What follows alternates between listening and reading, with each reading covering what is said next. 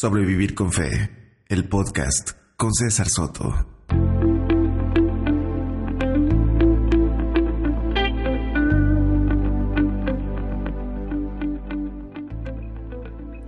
Buenas tardes, buenos días.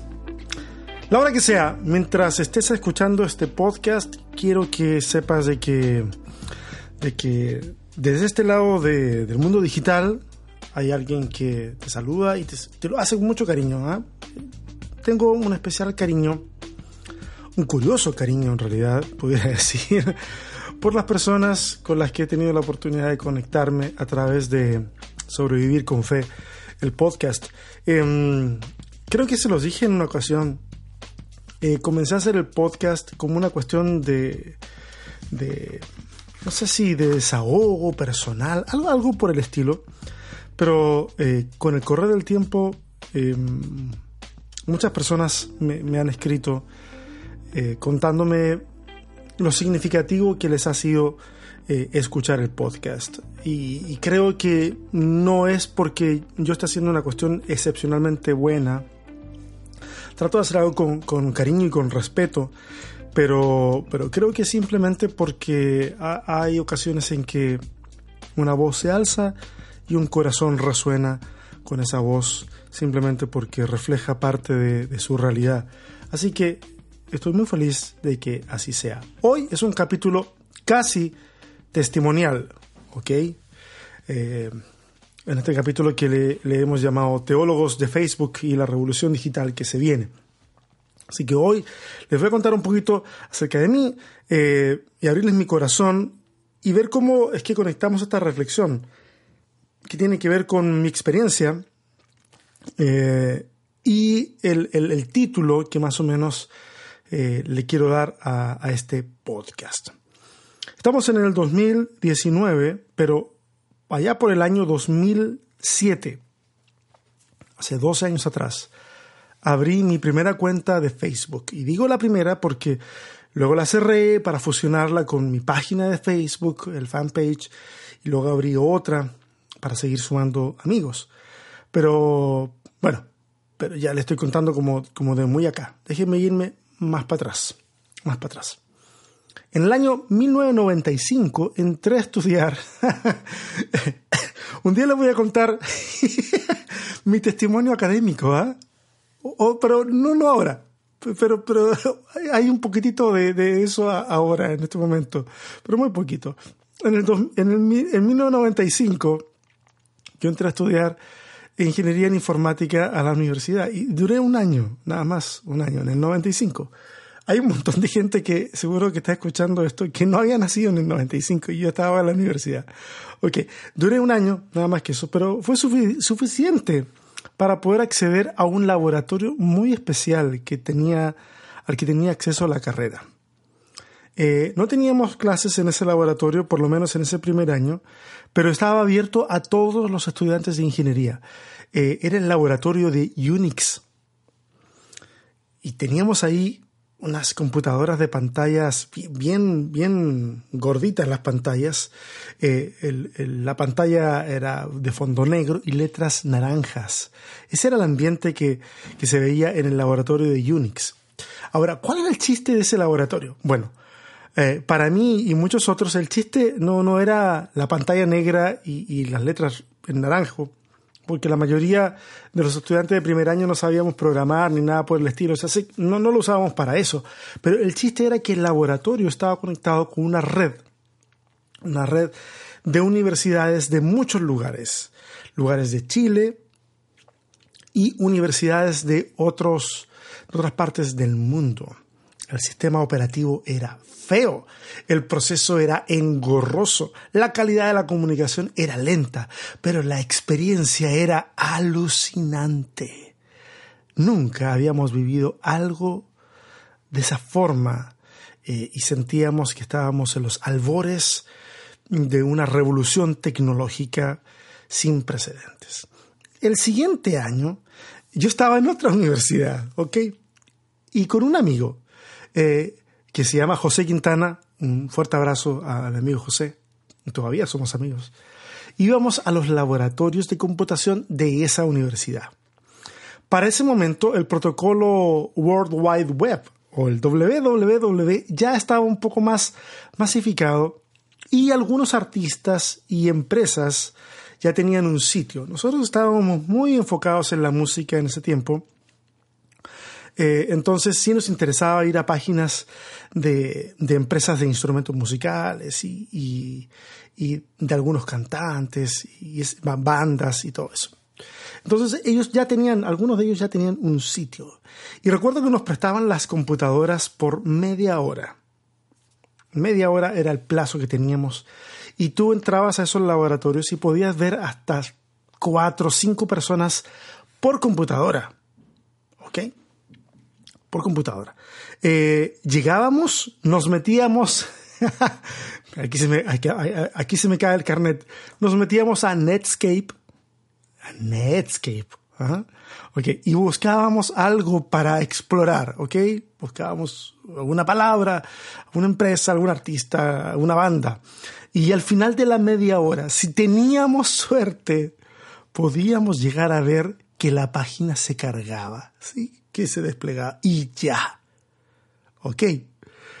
Hay que pensar de que en ese tiempo toda la idea de banda ancha, banda ancha, nadie conocía lo que era el ancho de banda porque todo era eh, conexión por la línea telefónica. O sea, y, ver de que la página ya se cargaba, para nosotros era casi, no, no era lo óptimo, lo, lo sabíamos, pero eh, era muy reconfortante porque no habíamos perdido esa media hora, sabíamos de que la siguiente vez, si el laboratorio estaba más desocupado, podíamos acceder a la página, sabíamos que ya existía.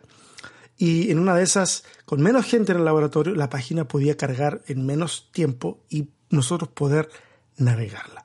Ahora, con el correr de los años, la velocidad mejoró, ya teníamos acceso a los eh, MSN Groups o MSN grupos, grupos de MSN, que eran básicamente unas comunidades organizadas en torno al formato de foros y ofrecían una enorme variedad de temas de conversación, esos grupos. Y si el tema que, buscabas no estaba, lo creabas y listo, ¿ok? En ese sentido, esta flexibilidad que nosotros vemos hoy en día con los grupos de, de, Facebook, e, esa flexibilidad ya existía en ese tiempo, podías crear esos grupos. En esos espacios, yo tuve mis primeros encuentros con personas que pensaban distinto a mí. Algunos grupos eran de ateos, y cuando los descubrí y me sumé a esos grupos, yo recuerdo, cada mañana me metía para ver si habían refutado mis ideas y si yo podía refutar las de ellos. Y ah, estamos hablando de finales de los noventas. Eh, habían grupos de oración también. Recuerdo que había uno que se llamaba La Cueva de Adulam. Recuerdo que mucha gente se metía ahí, pedía oraciones y, daba sus testimonios de, cosas que les habían sucedido. Eh, habían otros grupos de conversación de algo que yo en ese momento pensaba que era como teología, pero en realidad eran discusiones confesionales nada más. Pero ahí estaban. Pasé por Fotolog, pasé por MySpace, pasé por YouTube, por supuesto que por YouTube. ¿ah? Eh, y, ustedes saben, hace más de 10 años eh, comenzó un proyecto ahí que se llamó Respuestas Honestas y comencé a subir videos y anteriormente a eso también había subido otros videos. Eh, al High Five no alcancé a entrar, ¿ah? pero, pero siempre mi intención, honestamente, quienes me conocen de hace muchos años saben que no estoy, que, que no estoy mintiendo, que no me estoy mandando las partes, no, no, no. Siempre mi intención fue ver cómo podía usar esas plataformas eh, o el Internet, directamente hablando, para la conversación. En esos años eh, no se me pasaba por la cabeza usar el Internet para difundir contenido propio o, para darme las de galán o a ver si podía enganchar con alguien. No, nada, nada de eso. La interfaz era tan básica que creo que simplemente no se me ocurría o yo era demasiado leso para pensar en algo así. Eh, un buen día en televisión allá en Chile en un programa, en un late, un programa nocturno, había un, entrevistado y el entrevistado era nada más ni nada menos que el chico reality, aquí me van a entender los de Chile, el chico reality, que eh, Álvaro Valero, que hoy es gerente de contenidos en Canal 13, interesante cómo la cosa va dando vuelta. Y en medio de la entrevista él mencionó como última novedad que recientemente él se había sumado a una nueva página en Internet donde podías crear tu perfil, invitar amigos, compartir información personal con ellos. Y el nombre de, esa, de ese lugar, eh, ese sitio, era Facebook. Recuerdo que esa misma noche me hice una cuenta y al cabo de poquitos meses decidí que iba a usar esa plataforma para hablar de mis dudas, de mis convicciones eh, en relación a la fe. En ese tiempo, el concepto de redes sociales no se había desarrollado como tal, no se hablaba de redes sociales. Eso llegó después, cuando la presencia online de una persona comenzó a tener eh, otras ofertas más diversas como Twitter, Instagram y más ahora reciente Snapchat, Tumblr y, y cosas así. Ya podemos hablar de redes sociales. En ese momento era un sitio que estaba recién eh, eh, comenzando y cuya plataforma era muy, muy básica, muy sencilla. El tema es que las redes sociales han sido un catalizador extraordinario de la comunicación humana. Ha permeado todas las áreas del acontecer de una, de una sociedad. En redes sociales se habla de, de, todo, se habla de amor, se habla de política, de teología, de deportes. Eh, en ella algunos encuentran gozo, en compartir unas reflexiones bien cursis, así bien, bien ñoñas. Eh, otros gustan de enredarse en interminables discusiones de todo tipo. Unos llaman al amor y la comprensión, otros manifiestan odio y experimentan un extraño placer masoquista con ser odiados. La red social provee un espacio seguro para aquellos que gustan de lanzar dardos ponzoñosos de crítica. Y ese tal vez sea el rasgo más negativo de la experiencia social en Internet. Pero mi pregunta es, ¿produce eso la red social o simplemente lo deja en evidencia? ¿Deja en evidencia algo que ya preexiste en el corazón humano? Un antiguo refrán dice así, la ocasión hace al ladrón. Ese refrán, que es muy sencillo de entender, tal vez podríamos aplicarlo acá y decir que esos odiosos, esos que buscan eh, el, conflicto prácticamente gratuito, eh, en, realidad siempre lo fueron, solo que estaban contenidos y les faltaba organización. Y ya en la red social tú te puedes encontrar suficiente público para prácticamente cualquier cosa, hasta para estupidez y media. Entre paréntesis, eh, con todo este asunto del movimiento social en Chile y antes de que hubiera acuerdo para nueva constitución, un tipo en Internet eh, cristiano por lo demás, o cristiano, lamentablemente, proponía como un punto de a considerar en la nueva constitución si es que había, porque él decía, ya que todos están pidiendo, yo quiero pedir. Y él pedía que mataran a todos los comunistas. Eh, y, y, tú dices, ay Señor, ¿cómo es posible que alguien hable de esa manera? Seguramente él no está hablando estrictamente en serio, él sabe que esa idea no será tomada en serio, pero eh, cuando tú escarbas en el resto de su contenido, te das cuenta que esa es una idea que, que, si él tuviera la oportunidad de implementarla, es posible que lo haría. Y lo más curioso es que hay gente que razonaba con esa propuesta y con otras propuestas tan descabelladas como esa. Entonces en Internet tú puedes encontrar espacio para cualquier cosa. Y va a haber gente que va a decir, sí, yo estoy, yo estoy contigo. Las redes sociales simplemente son un amplificador de nuestra realidad humana presente. Tal parece que el problema es una cuestión de, sincronía. ¿Sincronía? Sí, creo que el problema es, es de sincronía. Verán, el desarrollo tecnológico se le adelantó al desarrollo humano.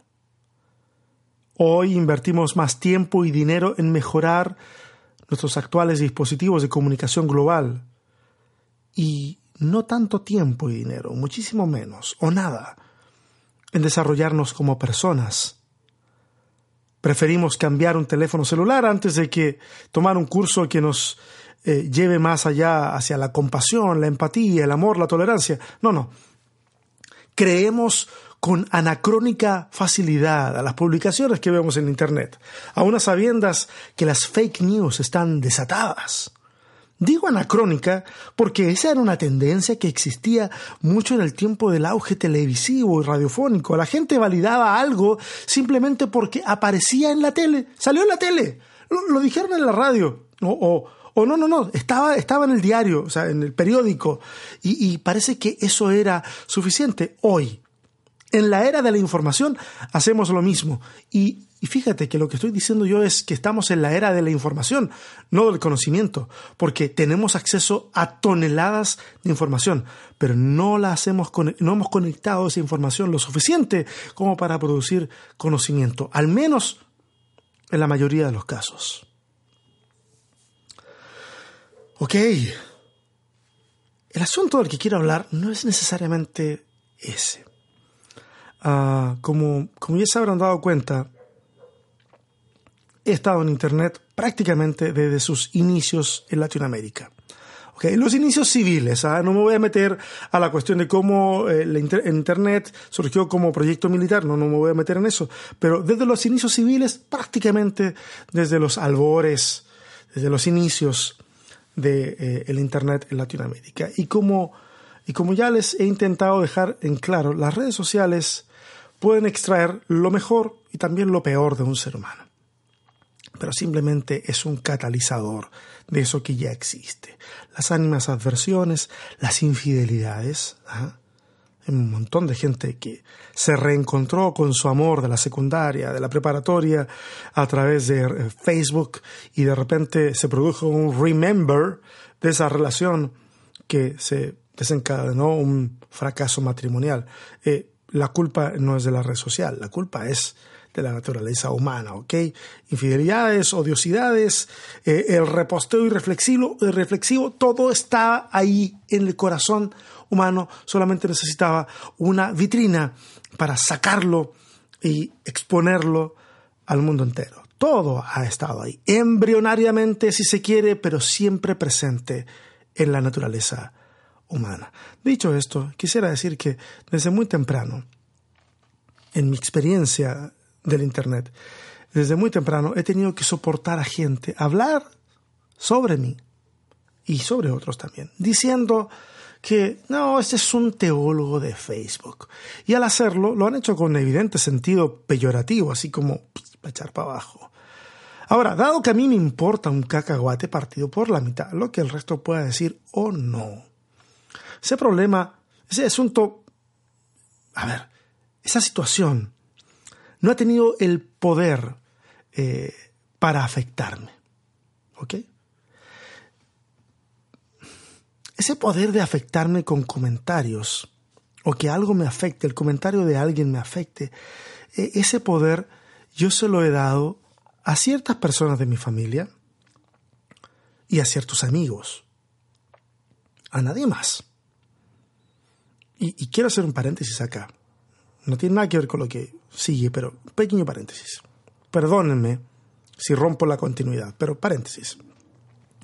Si ustedes no han hecho eso, de restringir el poder de quien te influencia, de quien afecta tu estado de ánimo, eh, no sé, si no han hecho ese, ese acto de restricción, se los recomiendo.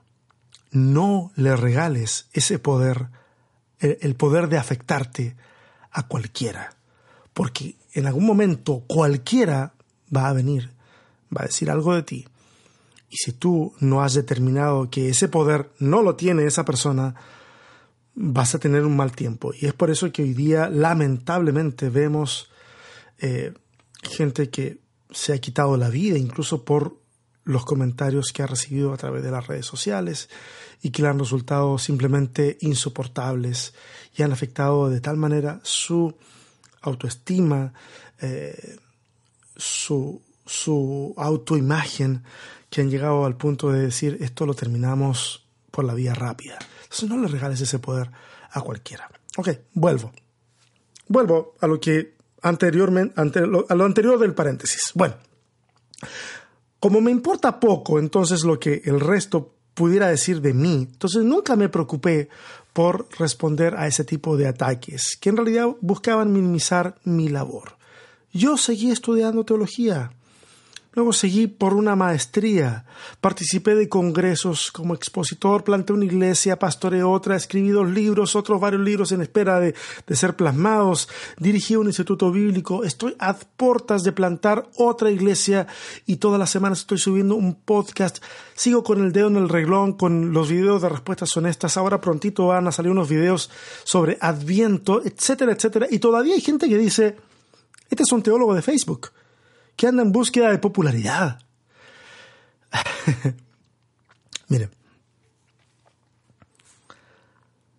les adelanto algo. Dentro de algunas semanas, dentro de algunas semanas voy a hacer un anuncio en redes sociales que, te lo aseguro, me hará tremendamente impopular.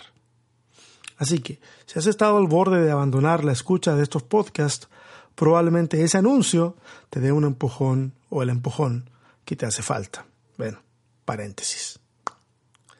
Sumado a, esto de los teólogos de Facebook, ok, solamente me puse por ejemplo porque sé que otros han sido tildados de esa manera, pero puedo hablar por mí porque a mí me ha pasado, entonces más o menos desde, desde este lado yo puedo hablar. No sé cómo le ha afectado al resto, pero, pero les cuento mi experiencia, eso es lo que estoy haciendo ahora. Ahora, Sumado a esta crítica a los teólogos de Facebook y ahora a raíz del zamarrón social de Latinoamérica, que algunos han pensado de que esto es, como el equivalente de la primavera árabe, de hace algunos años atrás, eh, lo que está pasando en Latinoamérica pudiera equipararse a eso, no lo sé, habrá que ver en el tiempo. Eh, entonces otros han comenzado a referirse de manera despectiva hacia quienes ellos llaman los sociólogos de Facebook. ¿Ok? Y se les critica de hacer análisis internacional, social y político, pero asumiendo que ese análisis es totalmente infértil, es incapaz de cambiar la realidad. Y yo me pregunto, ¿son realmente incapaces de cambiar la realidad? Porque si hay algo que subyace al cambio de mentalidad de una sociedad, en el área que sea, ¿eh? educación, situación política, teología, si algo que, que subyace a, a esos cambios son las ideas. Y las ideas circulan por todos los medios disponibles. Esto incluye los medios digitales. Yo entiendo que sea deseable que aquellos que opinan, me incluyo, es deseable que los que opinan se involucren efectiva y responsablemente con sus opiniones en la vida material. ¿Ok? Eso les da una ventaja, un edge que es innegable, pero si lo expresado apunta a algo cierto, ese algo, esa opinión, tiene el potencial de abrirse paso a través del ciberespacio porque es, un, es, es legítimo, puede hacerlo. Lo que a mí no me gusta o lo que yo no apruebo son los ataques odiosos y cobardes de, aquellos que lanzan piedras pero están demasiado escondidos en sus refugios virtuales como para poder mm, eh, poderles responder de manera efectiva, porque al final no sabes si es un troll, si es una persona que se creó un personaje como para poder desviar la atención, no tengo idea. Pero hay que reconocer que esto está presente, como ya lo hemos dicho, en la naturaleza humana. Miren, ¿saben? De última, hoy se puede llegar a rastrear de manera más efectiva la fuente de un ataque, mucho mejor. Yo no, yo no tengo tiempo para eso, ¿ah? Pero si quisiera, yo pudiera llegar a rastrearlo, ¿cierto? Eh, eh, de, manera mucho más efectiva que hace, que hace 30 eh, años atrás. Hoy podrías llegar hasta identificar la, la, computadora de la cual se escribió lo que se escribió usando la dirección IP, por ejemplo Antes, antes los rumores se, se diluían en el aire, simplemente se esparcían sin control. ¿Quién fue? Quién, ¿Dónde empezó? Nadie sabe. Y ahí quedaba. Es incorrecto menospreciar el impacto de los medios digitales. Estamos en pleno siglo XXI. Hacer eso es casi un acto de ignorancia. Quiero contarles algo personal. Ya les he contado un montón de cosas personales, pero esto es otra cosa personal. Un pastor conocido, conocido de mí y conocido en muchos otros ambientes, muy, muy famoso. Una vez ese pastor me dijo a mí, tener amigos de Facebook es como tener billetes de Monopoly. Y queda muy claro cuál era su opinión del mundo digital. Los amigos de Facebook entonces valían tanto como un billete de Monopoly. O sea, nada, papel pintado. Pero personalmente puedo atestiguar que, al menos en mi caso, esa no ha sido la realidad. Cuando hace algunos años pasé por un tiempo de tremenda escasez económica, fueron mis amigos de Facebook los que se noticiaron de eso. Y muchos de ellos, a muchos de ellos, la mayoría, nunca los he conocido en persona. Y fueron ellos los que crearon una campaña para ayudarme y me ayudaron por varios meses. Cuando hace el año, cuando este año me entraron a robar y me robaron la computadora y me robaron otras cosas, fueron personas que yo conocí a través de el internet, ya sea dando un curso, ya sea posteando algo, los que se metieron la mano al bolsillo, me escribieron y me depositaron para poder reemplazar ese equipo. Incluso mucho antes de todo lo que les estoy diciendo, la puerta que se me abrió en México para pastorear fue precisamente porque personas leyeron mis escritos y otros aportes en las redes sociales. Sin ir más lejos, el lugar en el que actualmente sirvo fue posible gracias a que un buen amigo, al que tampoco he podido conocer en carne y hueso, le recomendó mi podcast a otra persona y de ahí mi nombre se volvió presente a la hora de proyectar el trabajo acá en Austin. Entonces yo digo, ¿billetes de Monopoly? Para nada. No olvidemos que los medios simplemente amplifican lo que ocurre con nosotros en el mundo no virtual. Podemos decepcionar en lo material y en lo digital, podemos confiar más de la cuenta en ambas realidades, pero también podemos apostar a ganador y extraer lo mejor. ¿Saben? Al menos la gente está opinando, del tema que sea, están opinando, y eso es bueno. Al hacerlo, en un medio público, al menos se exponen a la interacción de otros. Algunos les encontrarán la razón y otros no si la persona que reflexiona o que escribe se da la oportunidad, se la da a sí mismo de escuchar y considerar una opinión diferente, ese ejercicio de verse contrastado o contrastada le ayudará a avanzar en su opinión, sea que la reafirme, afirme su opinión personal, o sea que se vea motivado o motivada a cambiarla, pero al menos hay opinión. Otra cosa que he notado también es que usualmente la crítica despectiva en los medios digitales, crítica al estilo de lo que venimos hablando, ¿ah? del teólogo de Facebook o el sociólogo de Facebook, ese tipo de críticas solo llega cuando las ideas son contrarias al pensamiento personal de quien critica. Cuando ese teólogo o sociólogo de Facebook sintoniza con la opinión personal del otro, e, e, ese, otro no dice nada. Eh, no, no dice, no, no escribe y dice, mira, la verdad que estoy de acuerdo contigo, con tu opinión, pero tu opinión en realidad no cuenta porque tu discurso está limitado por redes sociales. No. Cuando algo le gusta a la gente, te repostean, te dicen que verdaderamente sabes del tema, te recomiendan, etc. Lo que en realidad están haciendo es usar una especie de argumento de autoridad al mostrar que alguien más, además de ellos, está opinando de manera eh, en sintonía con lo que ellos también piensan o opinan. En el fondo, lo que la persona está diciendo, miren, alguien más piensa como yo. Miren, yo tengo razón. ¿Estoy diciendo que eso está mal?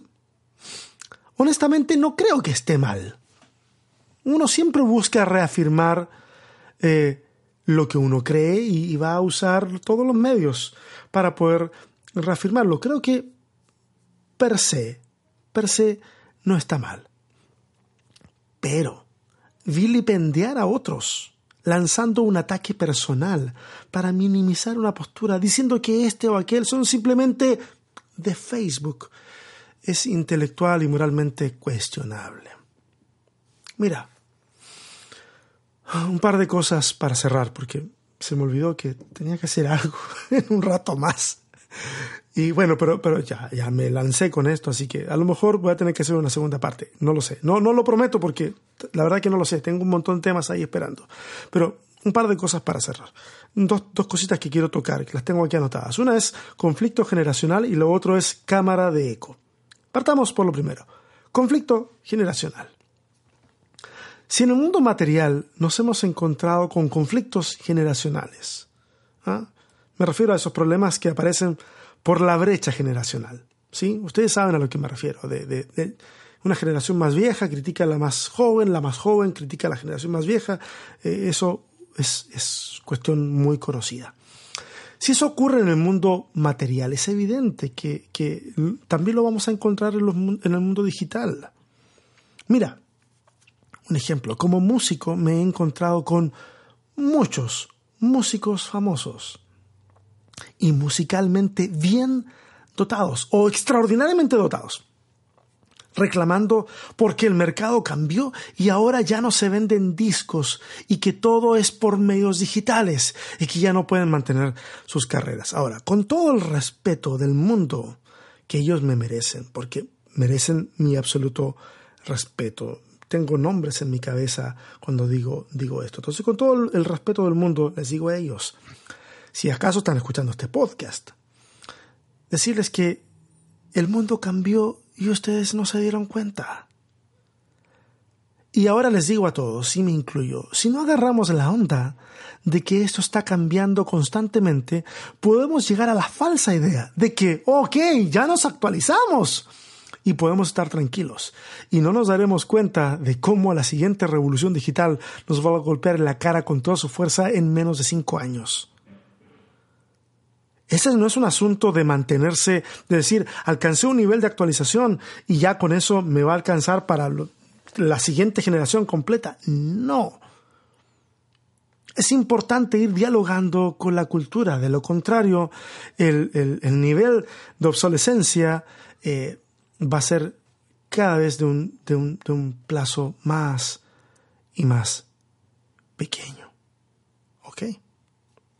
Hoy en día hay muchos que se consideran a la vanguardia, pero no hay que dormirse en nada de eso. Y, yo personalmente estoy siempre sondeando el tema porque, porque siempre quiero poder ofrecer eh, reflexión teológica, eh, un llamado de repente de atención frente a ciertos temas. Eh, no, no, es que yo sea una autoridad, simplemente quiero que mi voz esté ahí presente.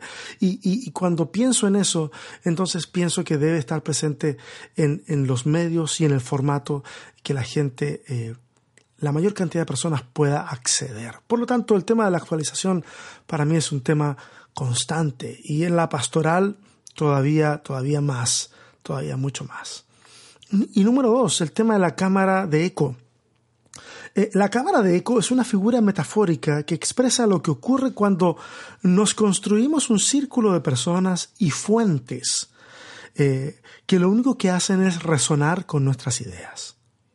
Ese círculo puede ser material o puede ser virtual. Me refiero a material cuando son personas y, o, libros, son cosas y, gente, es, tangible. ¿ah? Eh, y me refiero a lo virtual, a lo mismo, pero en, el medio digital. Yo creo que eso es parte de un instinto de supervivencia, al menos, al menos de reafirmación. ¿ah? necesito ser reafirmado en, lo que creo y, formulo entonces este, o creo esta cámara de eco. Eh, necesitamos estar rodeados de personas que siempre nos encuentren la razón. Necesitamos leer publicaciones que reafirman nuestro punto y que nos digan que el resto está mal. El problema es que esto puede, y de hecho, y de hecho lo hace, alimenta el pensamiento intolerante y odioso. El Internet y sus algoritmos son muy conscientes de eso. Por eso que se crean algoritmos que nos dan lo que queremos. Fíjate, los algoritmos, los algoritmos de Internet nos dan exactamente lo que queremos. Si el algoritmo detecta que nos gusta ver videos de personas que refutan a tal o cual predicador o apóstol o lo que sea, entonces cuando abramos YouTube, los videos sugeridos serán del mismo tipo. Si el algoritmo, algoritmo detecta que nos gusta ver ciertos videos de personas, no sé, de una corriente emergente o una corriente calvinista, entonces ocurrirá lo mismo. La Internet nos mostrará en todos lados ese producto de consumo, ese contenido. Y eventualmente comenzaremos a reafirmar una posición, llegaremos a la conclusión de que esa realidad a la que nos hemos expuesto es la verdadera realidad. Lo siento, no lo es. Simplemente te construiste una cámara de eco. Los medios digitales han democratizado la información y le han dado tribuna a todos y todas. Y esto es bueno. Permite que podamos expresarnos con libertad.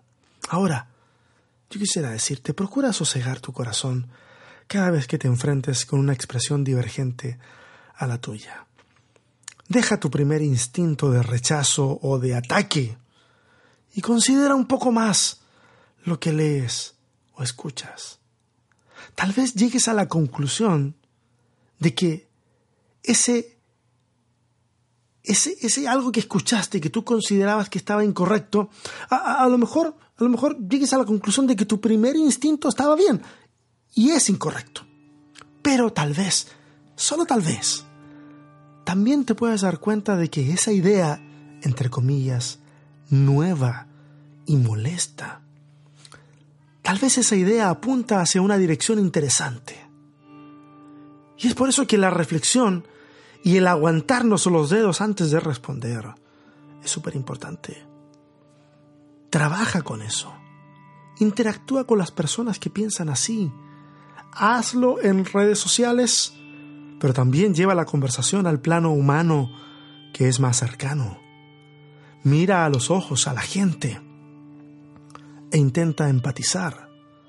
Tal vez tú y yo definitivamente podamos aprender algo de todo esto.